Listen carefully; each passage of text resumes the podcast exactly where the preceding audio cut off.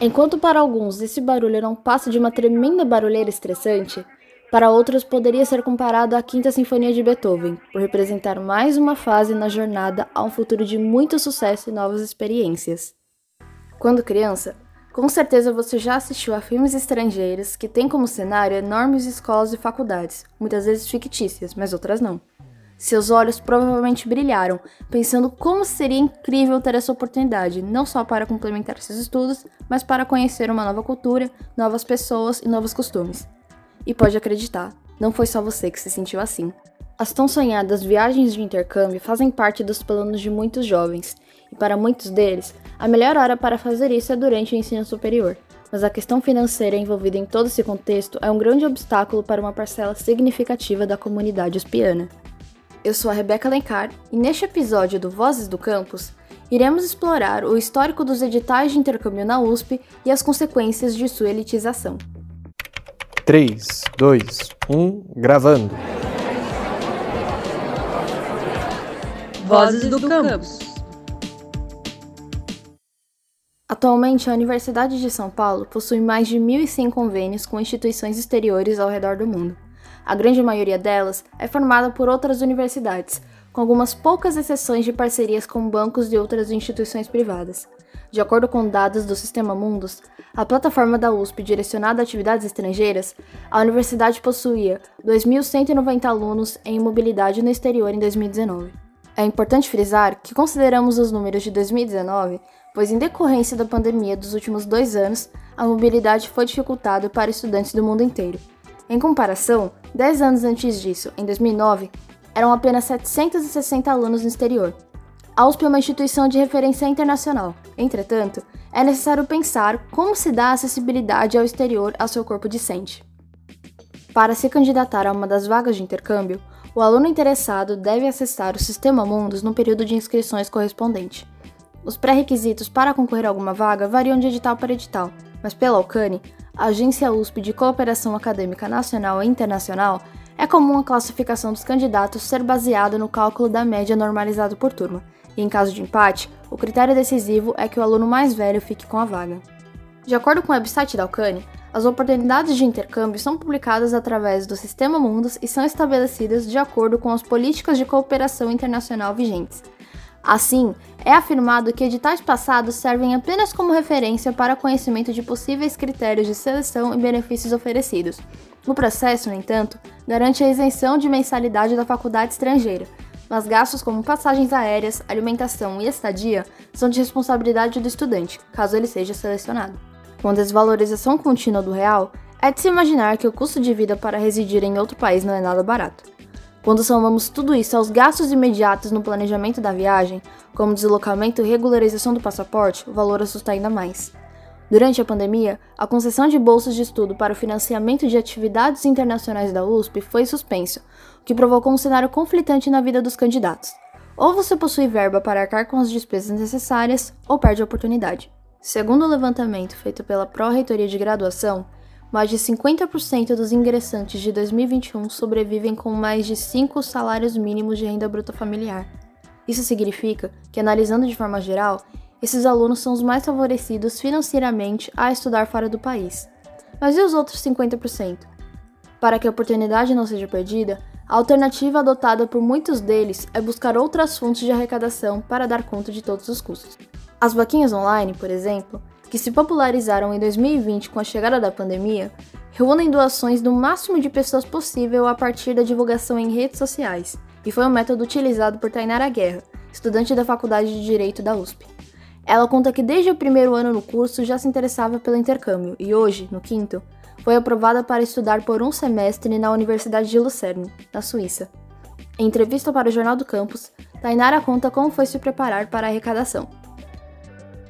E então eu comecei a pesquisar na internet todos os tipos de vaquinhas possíveis e o, o, que, o que fazia a o que fazia uma vaquinha bem sucedida mesmo. Então pesquisei vários tipos de vaquinha, tanto de custeio hospitalar, quanto. Nossa, tem vários tipos, mas eu foquei nas de estudo mesmo, que eram as que tinham a mesma finalidade que a minha.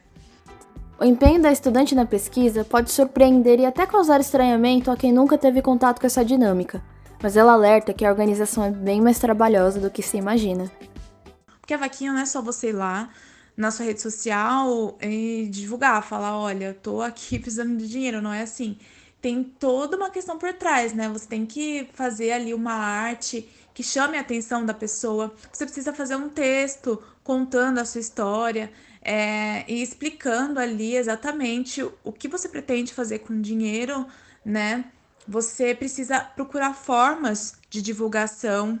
Então, todos os meios aí de divulgação possíveis que eu consegui encontrar, eu, eu divulguei. Após colocar todos os gastos básicos na ponta do lápis, Tainara pediu a quantia de 30 mil reais na vaquinha, que foram conquistados em cerca de 20 dias. Ela diz que o apoio dos amigos no engajamento das postagens com curtidas e compartilhamentos foi crucial para sua história ter mais visibilidade. Mas enquanto a divulgação acontecia, as perspectivas de uma possível frustração não eram nada boas. É, se não existisse a hipótese da vaquinha, eu não iria. Não iria porque não teria outro meio de conseguir o dinheiro mesmo.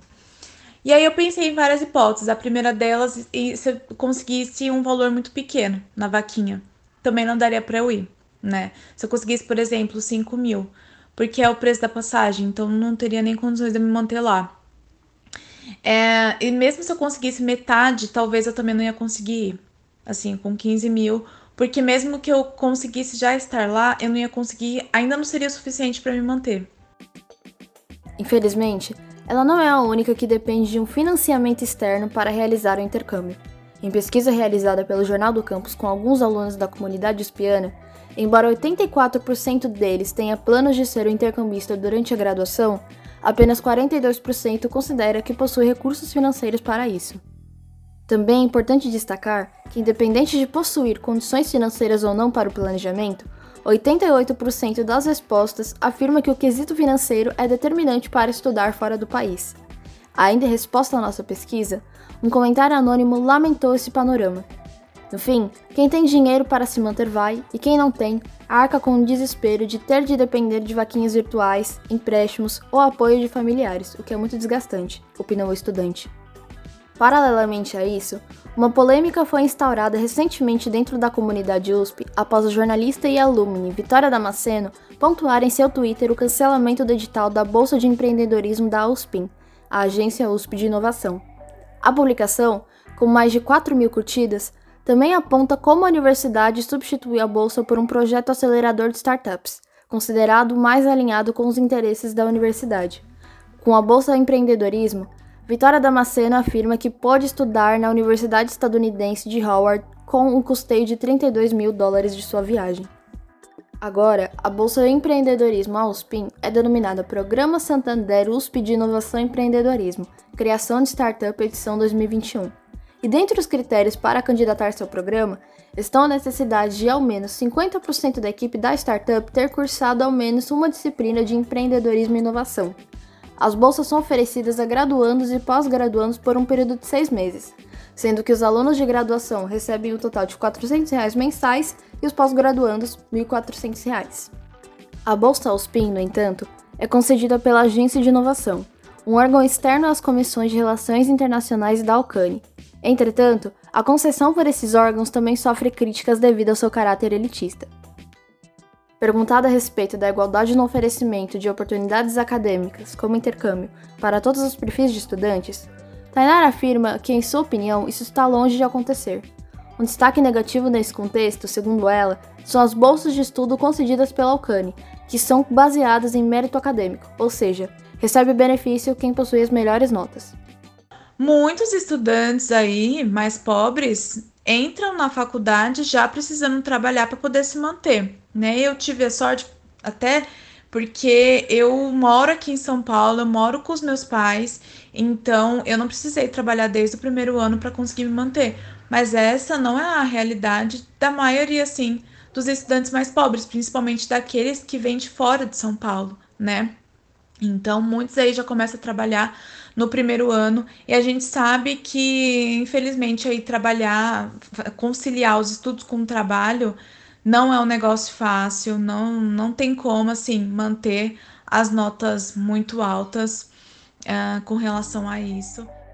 Outra crítica trazida por Tainara é sobre a falta de critérios para a candidatura a essas bolsas. Por, por ser de mérito e não ter nenhuma, nenhum critério de renda, pessoas que não eram pobres, que não necessitavam da bolsa, que conseguiam ir para intercâmbio sem a bolsa, tentavam a bolsa e pegava, porque era um dinheiro a mais para eles ter lá para viajar. Então, assim, é, era muito difícil mesmo. O pobre conseguia aí é, essa bolsa de intercâmbio. Um último apontamento em relação à elitização desses editais é a questão da língua estrangeira.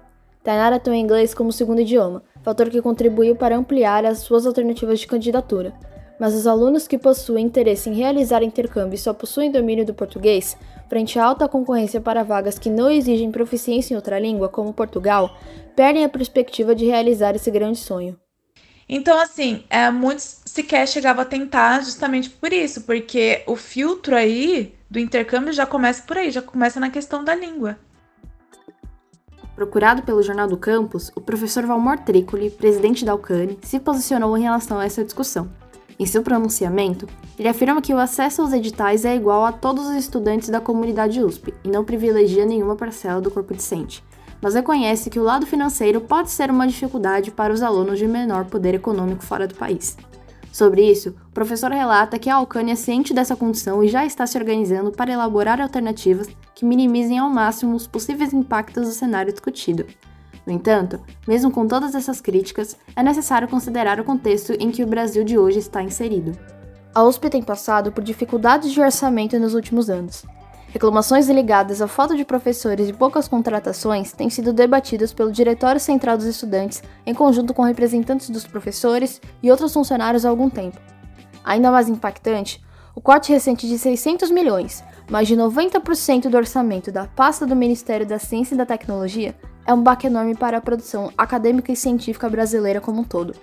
Mas é importante reconhecer que existe uma tendência crescente na USP por uma espécie de preparação para o mercado de trabalho, negligenciando a influência da produção acadêmica e a ciência, ambos pontos de excelência para a USP e um dos objetivos principais da universidade pública. A partir de tudo isso, a conclusão é de que os editais de intercâmbio são extremamente elitizados numa universidade que é pública, em que a equidade deveria prevalecer em todas as atividades favorecidas para sua comunidade. Pela primeira vez em toda a sua história, a USP possui um maior número de alunos ingressantes de escolas públicas do que do ensino privado. Ainda assim, esses novos alunos parecem não ter acesso às mesmas oportunidades oferecidas pela universidade que seus colegas mais privilegiados economicamente, e isso é, sim, uma preocupação geral para a comunidade universitária. No podcast de hoje, falamos sobre a elitização dos editais de intercâmbio da USP e os problemas desse cenário. O Vozes do Campus é uma produção do Jornal do Campus e pode ser encontrado nos principais agregadores de podcast. O roteiro e locução é de Rebecca Lencar, edição de áudio por Lucas Zachary e edição geral por Cadu Everton.